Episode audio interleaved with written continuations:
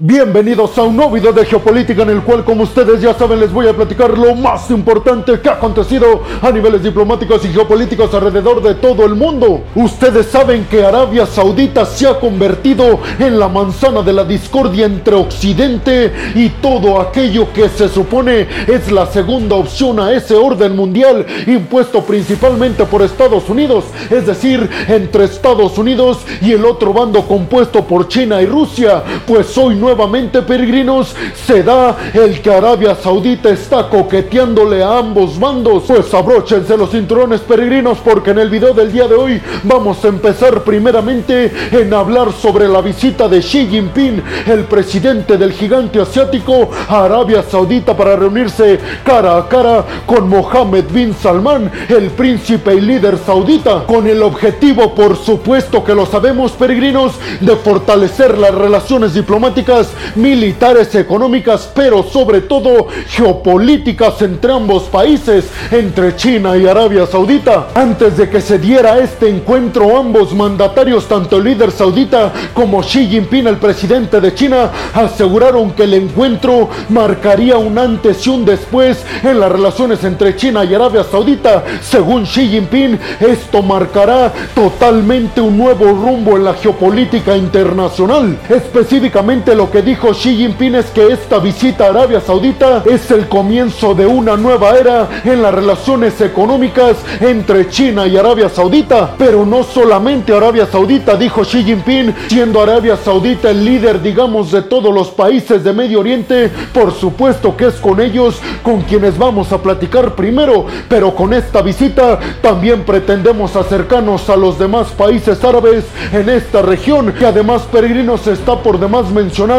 pero todos estos países son todas unas potencias económicas y sobre todo se piensa que en los próximos años van a llegar a ser primordiales para ver hacia dónde se mueve la balanza en la geopolítica. Nos estamos refiriendo por supuesto a Emiratos Árabes Unidos, Kuwait, Qatar, Egipto y todos estos países que rodean al Golfo. Los medios occidentales específicamente se centraron en el hecho de cómo recibieron diferente a Xi Jinping en Arabia Saudita en comparación de cómo recibieron al presidente estadounidense Joe Biden. Y es que con la visita de Xi Jinping, aviones militares de Arabia Saudita escoltaron el avión una vez que el avión presidencial de China entró al espacio aéreo saudita. El auto de Xi Jinping fue escoltado por un montón de caballos montados por militares sauditas con las banderas de China y de Arabia Saudita y lo siguieron hasta llegar al Palacio Real de Riyadh. Una vez que llegó Xi Jinping se bajó del auto y salió saludó de mano al líder saudita, este lo recibió con una sonrisa gigantesca y demasiado calurosa,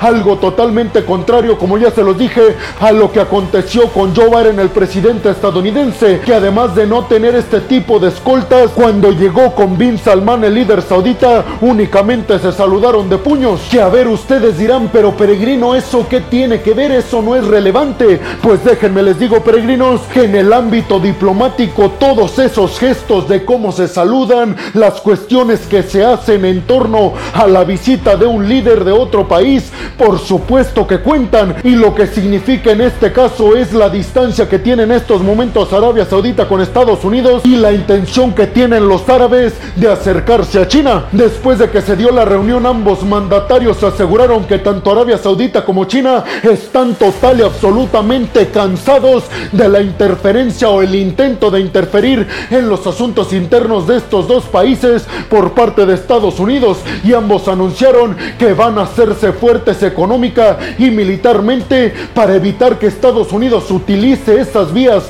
la militar y la económica, como modo de influir dentro de sus países. Xi Jinping dijo en conferencia de prensa después de la reunión que los países del Golfo son oro molido, oro que todavía no ha sido explotado porque aseguró Xi Jinping, además de que cuentan con recursos energéticos casi ilimitados, también son tierra fértil para que lleguen otros países a invertir en Arabia Saudita, Emiratos Árabes Unidos, Qatar y todos estos países árabes alrededor del Golfo. Sin embargo, y aquí viene lo importante, peregrinos, tanto Bin Salman, el líder saudita, como los líderes de Emiratos Árabes Unidos y de Qatar le aseguraron a Xi Jinping, el presidente de China, que los países del Golfo para nada tienen la intención de elegir un bando sobre otro Es decir, que esto no se está significando que los países árabes estén prefiriendo a China y no a Estados Unidos. Únicamente dijeron el propósito de esta visita de China es que nosotros queremos diversificar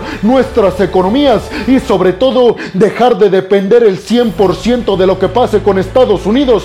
Lo que queremos es que de aquí al 2030 nuestras economías ya no solo dependan del petróleo, porque sabemos que esto se va a terminar muy pronto y por eso anunciaron 34 acuerdos. Escuchen bien, peregrinos, 34 acuerdos entre empresas gigantescas de China y empresas de Arabia Saudita. ¿Para qué? Pues para inversiones conjuntas por un valor calculado, según dicen desde Reuters, por 30 mil millones de dólares que serán utilizados específicamente en el desarrollo y en la inversión para las energías verdes, en la inversión y en el desarrollo de tecnología, servicios en la nube, transporte, infraestructura e inversiones gigantescas en el ámbito de la construcción. Pero aquí viene la pregunta, peregrinos, ¿ustedes qué creen? ¿Creen realmente que Arabia Saudita se posiciona a favor de China y en contra de Estados Unidos? ¿Le creen a los líderes árabes cuando ellos afirman que esta visita de Xi Jinping no significa que están eligiendo a China sobre Estados Unidos? ¿Realmente creen que todavía Estados Unidos sigue teniendo el primer lugar como aliado y socio en toda esta región de Medio Oriente, centrándonos específicamente en los países árabes? Y sobre todo me gustaría conocer su opinión. ¿Qué papel creen que jueguen los países árabes de aquí en el futuro? ¿Creen que estos realmente dirigirán la geopolítica hacia un bando, hacia otro? Déjenme su opinión en la zona de los comentarios. Y vámonos rápidamente con la segunda noticia del día de hoy, peregrinos, que viene desde una conferencia de prensa que ofreció el presidente ruso Vladimir Putin. Y es que este afirmó que la única razón por la que él y el ejército ruso utilizaría armamento y poderío nuclear sería únicamente en el caso de que sean agredidos por esa misma vía por algún otro país del mundo. Afirmó Vladimir Putin que si se lanza un ataque en contra de territorio ruso, en ese preciso momento la respuesta de Rusia será catastrófica nuclearmente hablando. Aseguró también que los países occidentales quieren pintar en sus medios de comunicación a Vladimir Putin como alguien absolutamente irracional que no puede ver la gravedad que significa hablar de bombas nucleares, pero aseguró Vladimir Putin que por supuesto que lo sabe y que él no va por ahí en el mundo amenazando nuclearmente a otros países, pero lo que sí dijo, quiero que quede claro que en el momento en el que nos sintamos agredidos, en ese preciso momento vamos a responder con un ataque nuclear catastrófico en contra de los países que consideremos son una amenaza para Rusia, pero esto puede ser demasiado ambiguo, porque imagínense peregrinos si esto ya ha pasado, que Rusia prefabrique un autoataque y que este sea utilizado por Rusia como pretexto para llevar a cabo un ataque nuclear en contra de, por ejemplo, Ucrania. Asimismo, Vladimir Putin aseguró en esta conferencia de prensa para toda la ciudadanía rusa, pero también para todo Occidente, que Rusia ya cuenta con la mitad de las tropas que se movilizaron de las reservas rusas en Ucrania.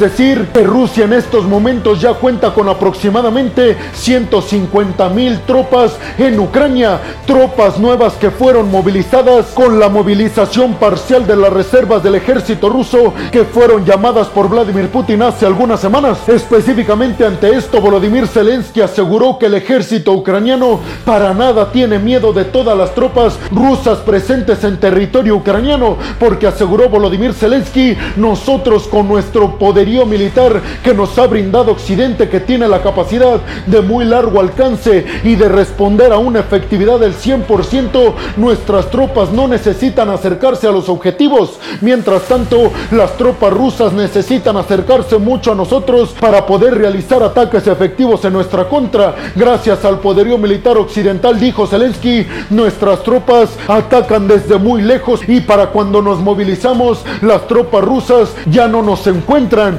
Pero ustedes qué piensan, peregrinos? ¿Creen que Vladimir Putin en algún punto de este conflicto contra Ucrania, cuando se sienta totalmente atascado, realice un autoataque en territorio ruso para justificar una posible utilización de armamento nuclear en contra de Ucrania? Y sobre todo, esta movilización de 150 mil tropas más de Rusia a territorio ucraniano, ¿creen que hagan la diferencia? ¿O creen como Volodymyr Zelensky que lo que cuenta es el poderío militar de largo alcance y de efectividad máxima? Con el que cuenta ya en estos momentos Ucrania. Déjenme su opinión en la zona de los comentarios. Y vámonos rápidamente con la tercera noticia del día de hoy, peregrinos, que viene también desde Rusia. Y es que el Kremlin acaba de anunciar el inicio oficial de ejercicios militares en Bielorrusia. Pero lo peligroso, peregrinos, es que se están realizando justo en la frontera con Ucrania. Rusia dijo que estos ejercicios militares también van a contar con la participación del ejército de Bielorrusia y que esto para nada tiene que ver con el enfrentamiento militar que se está dando entre Rusia y Ucrania. Aseguraron desde el Kremlin que estos ejercicios militares conjuntos entre Bielorrusia y Rusia corresponden únicamente a un acuerdo militar entre ambos países y que el tema Ucrania no tiene nada que ver porque estos ya estaban agendados mucho antes de que se diera a conocer la invasión a Ucrania. Además hay que recordar que Lukashenko, el presidente de Bielorrusia, ya ha asegurado en un montón de ocasiones que Bielorrusia bajo ningún escenario tiene planeado atacar a los ucranianos. Ante esto el ejército ucraniano comandado por Volodymyr Zelensky aseguró que vigila muy de cerca y detenidamente todos y cada uno de los ejercicios militares entre Bielorrusia y Rusia en la frontera con Ucrania. Dijo Zelensky, no crean que nos van a tomar desaprevenidos porque en estos momentos ya tenemos fríamente calculados todos y cada uno de los escenarios posibles en el dado caso de que Bielorrusia entre al conflicto a ayudar a Ucrania. Ante esto, Vladimir Putin dijo que Rusia y su ejército para nada necesitan ayuda de ningún otro país y que Rusia tiene todo bajo control en contra de los ucranianos. Pero ustedes qué piensan, peregrinos? Primeramente les preguntaría, ¿creen que estos ejercicios militares entre Rusia y Bielorrusia no tienen la intención de atacar a Ucrania? Después me gustaría saber, peregrinos, si creen realmente que Rusia no necesita la ayuda de Bielorrusia. ¿Creen realmente que tenga el ejército ruso todo bajo control en Ucrania, como lo asegura Vladimir Putin? Déjenme su opinión en la zona de los comentarios. Y vámonos rápidamente con la cuarta noticia del día de hoy, peregrinos, que viene desde el Consejo de Seguridad de las Naciones Unidas. Y es que el representante ruso les aseguró a todos ahí presentes que Rusia tiene toda la disposición de sentarse en la mesa de negociaciones o de al menos llevar a cabo conversaciones con la diplomacia ucraniana. Pero aseguró el representante ruso que en estos momentos nadie quiere negociar porque tienen la falacia de que nos pueden vencer. Aseguró que le han transmitido el mensaje directo a Volodymyr Zelensky, el presidente ucraniano, que en el momento en el que él quiera, Rusia puede detener el conflicto y se pueden sentar en la mesa de negociaciones. Y aseguró, si este conflicto no se ha detenido, es por dos razones, porque Zelensky no quiere y porque Occidente no deja de enviarle poderío militar de largo alcance y de precisión máxima a los ucranianos, aseguró el representante ruso en el Consejo de Seguridad de las Naciones Unidas que cómo va a querer hablar Zelensky si le sigue llegando y llegando poderío militar desde Occidente. Déjenme su opinión en la zona de los comentarios. Y vámonos rápidamente con la quinta noticia del día de hoy, peregrinos, si es que según la agencia de noticias Bloomberg, cerca, escuchen bien peregrinos, cerca de 18 millones de barriles de petróleo están atascados en estos momentos en aguas pertenecientes a Turquía. Según la agencia de noticias Bloomberg, todos estos petroleros que están en esta zona atascados se debe única y específicamente a que van cargados con petróleo ruso. Sin embargo, el Kremlin aseguró que este petróleo no es de Rusia, es de Kazajistán. Sin embargo, aseguraron desde el Kremlin que estos petroleros sí salieron desde puertos rusos, pero que no van cargados con petróleo ruso. La detención de estos petroleros en aguas de Turquía se dio específicamente porque Occidente quiere que se respete íntegramente el tope al petróleo ruso en 60 dólares por barril y aseguran desde Occidente que Rusia va a estar intentando este tipo de maniobras, argumentando que el petróleo es de algún otro país aliado, aunque sea de Rusia, pero aseguraron desde Occidente tenemos ya bien cubiertas todas las maniobras ilegales que podría estar utilizando el Kremlin para llevar a cabo la venta de su petróleo a precio normal. ¿Ustedes qué piensan, peregrinos? ¿Creen realmente que el Kremlin ya tenga realizados planes para vender su petróleo al mismo precio al que todos lo venden a través de terceros? ¿Creen que el G7 y todo Occidente logre detener todos y cada uno de los planes que tiene Vladimir Putin para evadir estas sanciones al petróleo ruso impuestas desde Occidente? Déjenme su opinión en la zona de los comentarios. Y vámonos rápidamente con la sexta y última noticia del día de hoy, peregrinos, que viene desde Letonia. Y es que acaban de anunciar la clausura de todos y cada uno de los medios de comunicación oficialistas rusos. Esto argumentando que se trata de un problema que afecta directamente a la seguridad nacional de Letonia. Esto obviamente fue condenado desde el Kremlin, argumentando que Occidente dice tener gran apertura y libertad, pero al mismo tiempo censura los medios de comunicación rusos, pero argumentaron desde Letonia que mediante las transmisiones de medios oficialistas rusos estaban desinformando a la población de Letonia, de alguna forma tratando de justificar la invasión de Rusia a Ucrania. ¿Ustedes qué piensan, peregrinos? ¿Creen que es justo que países bloqueen otros medios de comunicación? Porque además les recuerdo que Rusia ha hecho lo mismo con los medios occidentales, bloqueando la información que llega desde Occidente. ¿Creen realmente que tienen el derecho cada uno de los países a bloquear lo que se les venga en gana? Déjenme su opinión en la zona de los comentarios. Y bueno, hemos llegado al final del video del día de hoy, peregrinos. Les quiero agradecer muchísimo el que hayan llegado hasta este punto del video. Además, les quiero recordar que me ayudarían muchísimo compartiendo este video en todas y cada una de sus sociales, dejándome su opinión en la zona de los comentarios y además regalándome un like.